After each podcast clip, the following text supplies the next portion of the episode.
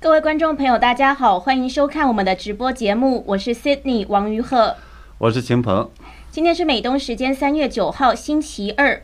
两会的台湾人大代表曝光，十三个人之中仅有一个是真的台湾人，而且丈夫居然还是永久通缉犯。那么，全球第一的超级计算机启用，中国跌出了前三名，是美国的制裁产生了效果吗？在刚刚召开的中共两会上，还推出了七大高科技战场，要和美国来决战。那么，其中的量子计算机能否给中共续命？是。那首先呢，我们看到中共一年一度的两会正在北京召开。中共宣传有十三位台籍的人大代表参会，但是呢，他们的身份随即被起底。实际查看名单，发现其实十三个人中只有一个人是真正于台湾出生，其他十二人都是假代表，引发台湾网友的挞伐。那唯一一个真正的台湾人陈云英老公呢，竟然还是受到台湾发布永久通缉令的通缉犯。所以这件事情被爆出来是很搞笑，在台湾媒体爆出来之后，台湾人也都在抨击。台湾三立新闻是报道说，这十三个人里面，只有陈云英是真正在台湾出生，其他十二个人全都是在中国大陆土生土长的，拥有中国居民身份的所谓台籍人士，可是却对外称是台籍代表，硬是要代表台湾两千三百万人。那也有台湾网友是留言说，两千三百万人只能找到一个从台湾出生的，可怜呐。那还有网友是留言说，从哪冒出来的台籍代表，好好笑。那还有人说，好奇台籍中共人民大会代表是怎么产生的？我身为台湾人民，怎么没有选这个人，他就可以当代表？那怎么会产生这种现象呢？对中共实际上就是要擅长用这种方式呢，去来营造和宣传这种虚假的民意。对外呢是欺骗是十三亿的中国人，而对外呢他是鼓吹它的合法性。实际上，除了这些所谓的台湾代表不是两千三百万的这个台湾人民选出来的之外，那么中共其他所有的这个两会的代表同样也不是呃中国民众选出来的。所以呢，每年的这个两会，我们其实都会有一些中国民众，呃，从在网上公开的宣布，说自己从来没有见过选票，也从来是没有参加过选举，任何人都不能代表他们。是。那这个有七名台籍代表呢，是据说接受了媒体采访，赞扬了中共的政府工作报告和平统一，还说呢，我们可以透过他们岛内的平台来传播中国的讯息，还攻击台湾政府炒作凤梨事件。那台湾民事新闻也报道，其中一位自称台籍人大代表的叫蔡培辉，竟然还对媒体宣称，港澳台的青年都想要到中国从军去锻炼自己。这篇报道的标题是直接写骗谁？那蔡培辉呢？是还煞有其事的喊话，说国家应该要重视这些想法，让青年们接受专业训练，提高对祖国的认同感。那这这句话是真的？随便问台湾走在路上的一个人，是不是想要到中国去重新锻炼自己？别人都会认为他脑子有问题。我我觉得可能是那个台湾青年叫做兜吧，就跟我们经常在网上看到说，中共是说有呃八成这个中国人民是吧？八成北京市民如何如何想怎么样子？所以的话呢，那可能我们说那个市民可能就叫八成。嗯，是 对，而且就像那个台湾立委是叫罗志正他说的那样说。这些话其实那些话呢，他不是说给台湾人听的，是讲给中国内部自己听的。所谓台湾人喜欢当兵等等，实际上在呃台湾任何一个路上的话，问人那，大家都知道是在说谎，对吧？嗯。事实上来讲的话，其实通过这种方式，中共来讲的话，他是一看是这种文文攻武赫，对台湾人行不通了。他说是这样的，其实就派的假代表来去。骗骗这个外界，骗骗包括台湾人，对吧？不明真相的台湾人民，所以其实都是这种路子。中共的宣传其实也就这么回事儿。所以的话呢，就是观察中国问题，其实有一个窍门，就是中共所有的对外对内的这些宣传也好，或者活动也好，其实只有一个目标。就是维护中共产党的统治，所以的话呢，那你就通过这个路线来，你就会分析说，知道他到底是干了一个什么样的一个路子，并不是说他他对事实他不重不重要，怎么能维护共产党的统治，对中共来讲的话才最重要。是，但是呢，我觉得呢，他骗中国人民可能骗得到，但是骗台湾人民呢是完全行不通的。这个完全台湾人一看呢就知道这个是假代表，就知道是在撒谎。那我们先来说说这十三个人里面唯一的真的台湾籍人士陈云英的背景。这个陈云英呢，她是在一九八七年的时候带着子女到北京跟丈夫定居，是中国大陆首位特殊教育学家。她的先生是金门叛逃军林毅夫，现在呢是知名的经济学家，北大的教授。是，可是呢，他曾经被台湾的国防部发布一个永久通缉令。对。呃，林毅夫以前的话，实际上在大陆现在也比较有名。他以前的话呢，按照这个我们看报道说，他实际上叫林正义，对吧？嗯。呃，那么是在一九七九年的时候，趁着在军门呃当一个连长的时候，他在这个一个晚上携带的身份证啊，还有这个有关的资料，然后的话是从金门求海两公里到了这个厦门，投奔了中共的军队。那么大陆的一些报道呢，也。提到过林立夫，说他呢当时是抱着一个篮球游泳过海的。不过呢，就台湾方面，我看报道是说他是男作为连长，他当时他是保管了救生衣嘛，他实际上是通过这个救生衣穿着救生衣跑到了这个厦门。哦，嗯，对。那么，呃，就是台湾的军方实际上后来的调查说呢，他的这个为什么到这个大陆来呢？是因为他自视甚高，性格呢是急功近利，才会有这种叫见异思迁之举。但林毅夫自己后来辩解说的话呢，他是，呃，尽一切力量不对任何人产生任何影响，只携带了些证明身份的东西，没有呢带任何的机密。后来我们看到，实际上林毅夫也是多次想这个要求，呃，台湾的官方是撤销通缉，并想回到台湾。比如二零一三年的时候，他参加这个中共两会的时候，就通过台湾的媒体发动所谓的温温情攻势。强调说自己是台湾孩子，然后呢，很想回台湾，希望呢清明节能够回返乡祭祖。但是呢，当时的这个中华民国国防部长是高华柱，他就严正表示说，林毅夫如果返回台湾的话，就应该抓起来法办。啊，而这个当时的国防部副部长叫呃高广奇，他就讲了说是林毅夫是因为是呃陆海空军刑法。按照这个法的话，触犯了这个投敌罪，然后被发布通缉的，那么还参加了中共党政军的组织呢？他符合这叫做投敌，叫做继续犯，所以实际上就是说还是在这种在逃犯一样的继续犯罪，所以这个的话就不可能是撤销。嗯，呃，不过我观察这个过程中特别有意思，就是说台湾两党的反应很有意思，就是说有些民进民进党的话反而是替他求情。而一些国民党的这个立委的话，却认为说，呃，林毅夫呢是被追诉的话，他应该没有这种截止期。而之前的几任的这个中华民国总统，像马英九、陈水扁还有陈李登辉的话呢，也认为他应该被法办。李登辉还认为说，他的叛逃实际上是台湾教育的失败，就是把爱台湾的话，不知道怎么就变成了这个爱中共，对吧？所以这实际上一个很失败的一个做法。当然从。呃，林毅夫，我们后来知道他后来成了这个经济学家，而且呢，在二零零八年到二零一二年这期间的话，还担任了世界银行的高级副行长兼首席经济学家，看起来是很出名了，对吧？是。但是呢，他被包括大陆的一些这个人，还有呢，就是海外的一些人批评呢，他实际上是中共的御用经济学家，就他很擅长于用他的这些经济理论去包装中共的这些官方想要的事儿。然后呢，去说服西方社会。那么以前我看书的时候，还有一个印象很深，就是他和经济学家杨小凯，他有一个非常著名的辩论。呃，就是当时是辩论说，这个呃，就是像中国这样的这种后来发展的这种社会，对吧？要赶超这个呃发达国家的话，应该是说到底应该是所谓的先发优势，后发优势，还是后发劣势的问题。那么杨小凯当时就说呢，这些国家来讲，像中国就应该全面的学习，呃，西方的这种先进的这种经济的政治的制度。然后呢，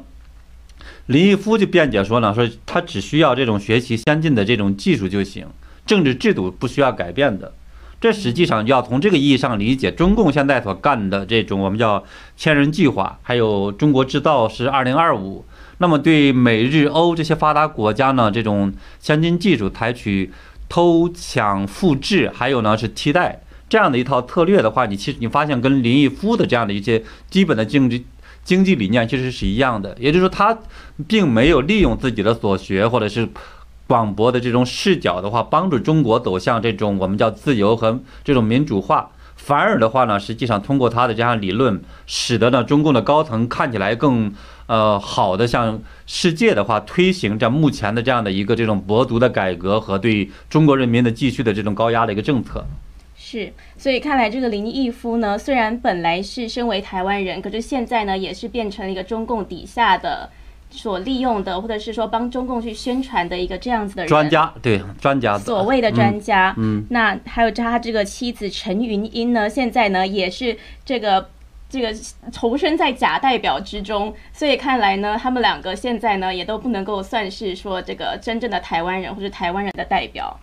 那这次两会台湾代表这件事情被爆出来呢，身为台湾人呢，我也是摇头，觉得非常的荒谬。那接着我们看到另外一条今天的大新闻，一个是科技方面的新闻，是关于超级计算机的。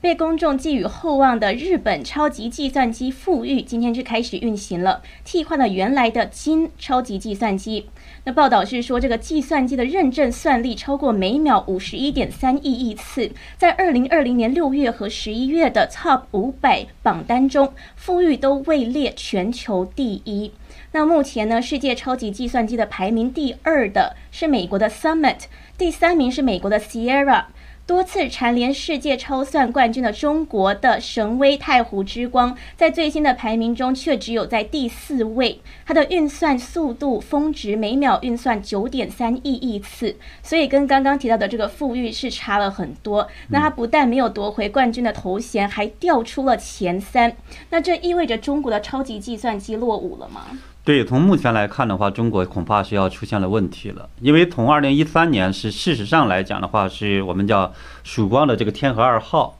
还有呢是像神威太湖之光这些计算机的话，在这个全球的实际上排名就比较开始靠前。而且从二到这个像呃他们这几个来讲的话，像中国就连续五年一直是排的世界的超算的这个冠军。那么它两个有这种先后，那么一直到二零一八年的时候的话，美国的这个 Summit 顶点的话，它才夺回了世界第一。而这一次来讲的话，从目前看也不是一个是暂时的离开，因为在二零一九年的六月，就是美国商务部和工叫做工业安和安全局，他就发布公告，当时是把这个中科曙光，还有成都市海光集成，呃，电路设计公司，还有成都海光微电子，呃，天津海光，还有呢是一个叫无锡江南计算呃研究所，它都列了到了这样的一个实体清单里边。而这一次实际上的话，就针对的就是中国的超级计算机的生产的这些企业。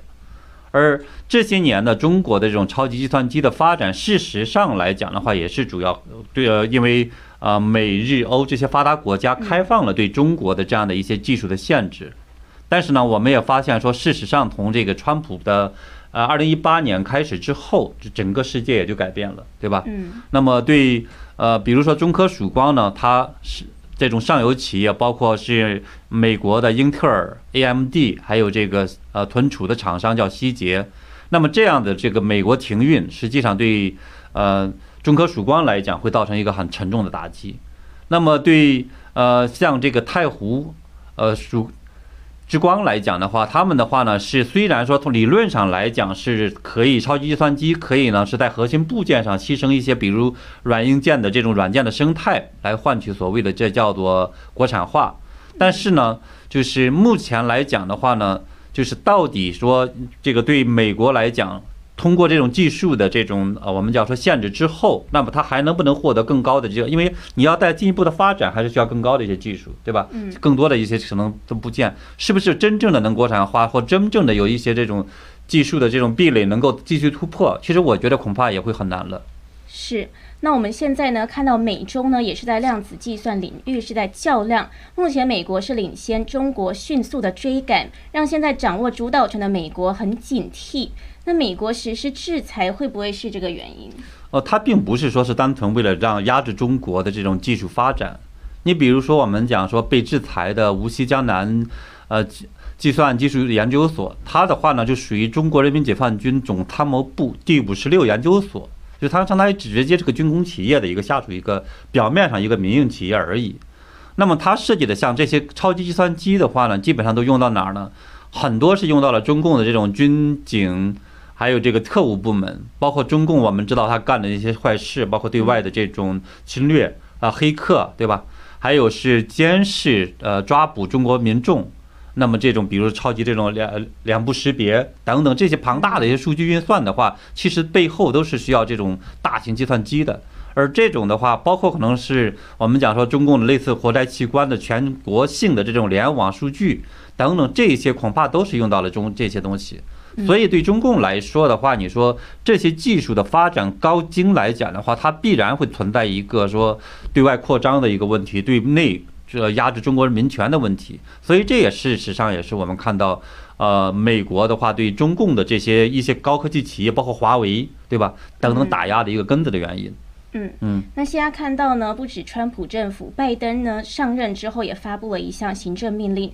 是要求审查美国的关键供应链，支持美国的尖端技术制造业。纽约时报是把它分析这个叫做对华经济战初步公式。根据这个行政令呢，国会也会提法案。那书末是说，希望这个法案能够解决美国保护半导体供应链的短期和长期计划，并使我们在人工智慧、五 G 量子计算。五 G 还有量子计算，还有生物医学研究这些领域保持第一。那这个立法推动了之后呢，会让美国跟中国是有针对性的去脱钩，还有增加美国供应链的独立性，也就是减少对中国的依赖。所以看来现在美国也在做出行动，在这方面去应对中共的挑战。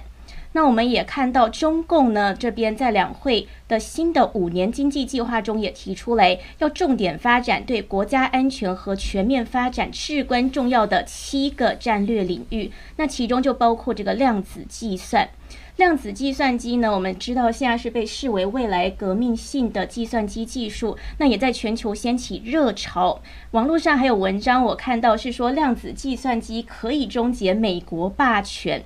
不过很多人是不了解，这这这个量子计算到底是什么？秦鹏能不能为我们简单介绍一下？对我们讲的，我说如果说讲起来不要搞得太技术，对吧？啊，因为我们知道的话呢，说传统的计算机实际上就像这种这种开关式的零一零一，通过一开一关，对吧？然后呢，通过这样的一个大的这种叠加的方式的话，去模拟整个呃实际的现实的这种东西。比如说来讲的话，它这个简单的这样的一个这种一零一，要去模拟这么一个庞大的一个空间。它实际上就很难，它需要非常复复杂的许许多多这样的一些运算的这个过程。而作为量子来讲的话呢，它本身就有自己的这样的一个空间的一些位置。通过这样，比如说两个来讲的话，通过这样的一些计算，就可以有组合出无数的组合出来。所以你可以这么讲的话，它就是这种情况下，它就有了更高的一种呃计算的能力啊，而且呢，就是。呃，我们讲简单一讲一点来讲的话，说这量子计算机它最突出的特点的话，可能就是说可以比传统的计算机这种运算的速度要快，可能是呃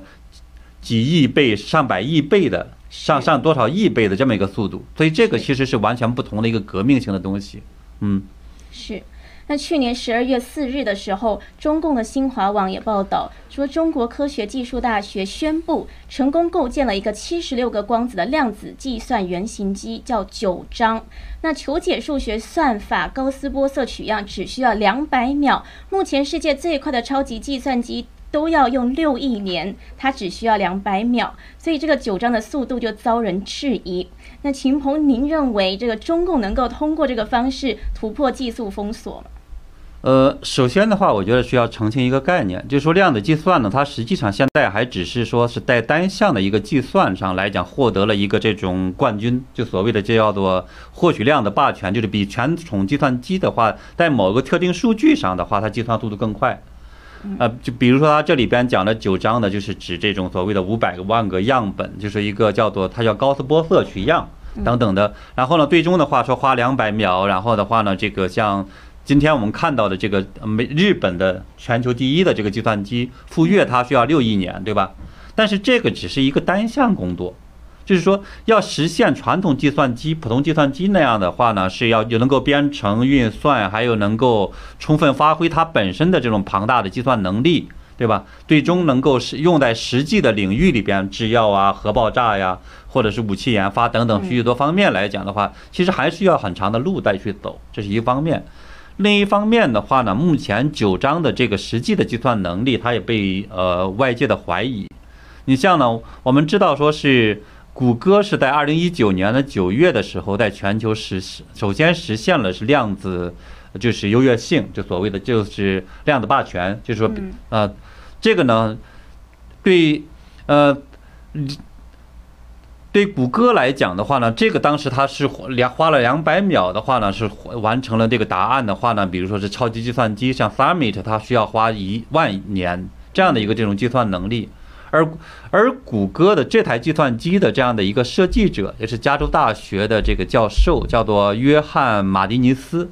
他就对这个呃九章呢，就是我们叫中国科技大学这个这个计算机，对吧？比这个谷歌的这个计算机，谷歌这叫做玄铃木，对吧？他说他他觉得他要快，因为按照目前的中共官方，就是中国方面发布的消息来讲的话，九章呢是比呃谷歌的这台计算机快多少呢？是快一百亿倍。他就觉得比较怀疑，因为他讲说呢，是一个是谷歌的这个计算机的话，对错误它十分敏感。不允许任何的这样的一个错误发生，因为它量子这里边的话，它有一个受各种各样的这种条件，有可能会影响错误的一个问题，这是第一个。嗯，这种情况下的话呢，而中国的计算机的话，他说，呃，即使有错误，他说还仍然有信号可能会出现，这是一个。嗯，另外一点的话呢，马蒂尼斯这个教授还说呢，说九章的另一个明显的劣势，它还在于还不是一个可编程意义上的计算机。因为我们讲说，它要实现真正的运算的话，还是需要有一段路要去走，嗯，对吧？所以的话呢，就是，呃，未来能走成什么样子的话，其实还得看，嗯，是，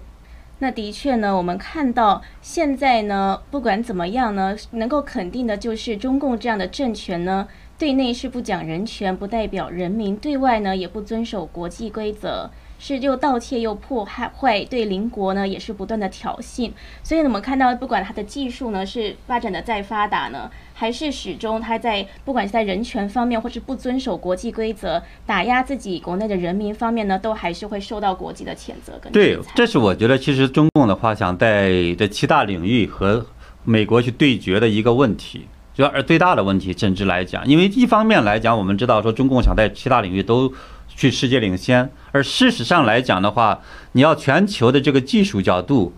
这是全人类的一个智慧结晶，对吧？中共想一家来完成，本身是有，我觉得是有点有点就是登天的这种难度，对吧？这是一个。另外一个的话呢，对于中共来说的话，它这种侵略成性，对呃没有人权的这个状状态的话呢，真正的出现很多创新，其实是有很大难度的。呃，全面的创新，最终的这种完成结果。而且来讲，这个过程中又因为它的这种对外的呃这种扩张性、侵略性，那么也必然会导致呢全世界的这样的一种我们叫说反应和应对，包括打压。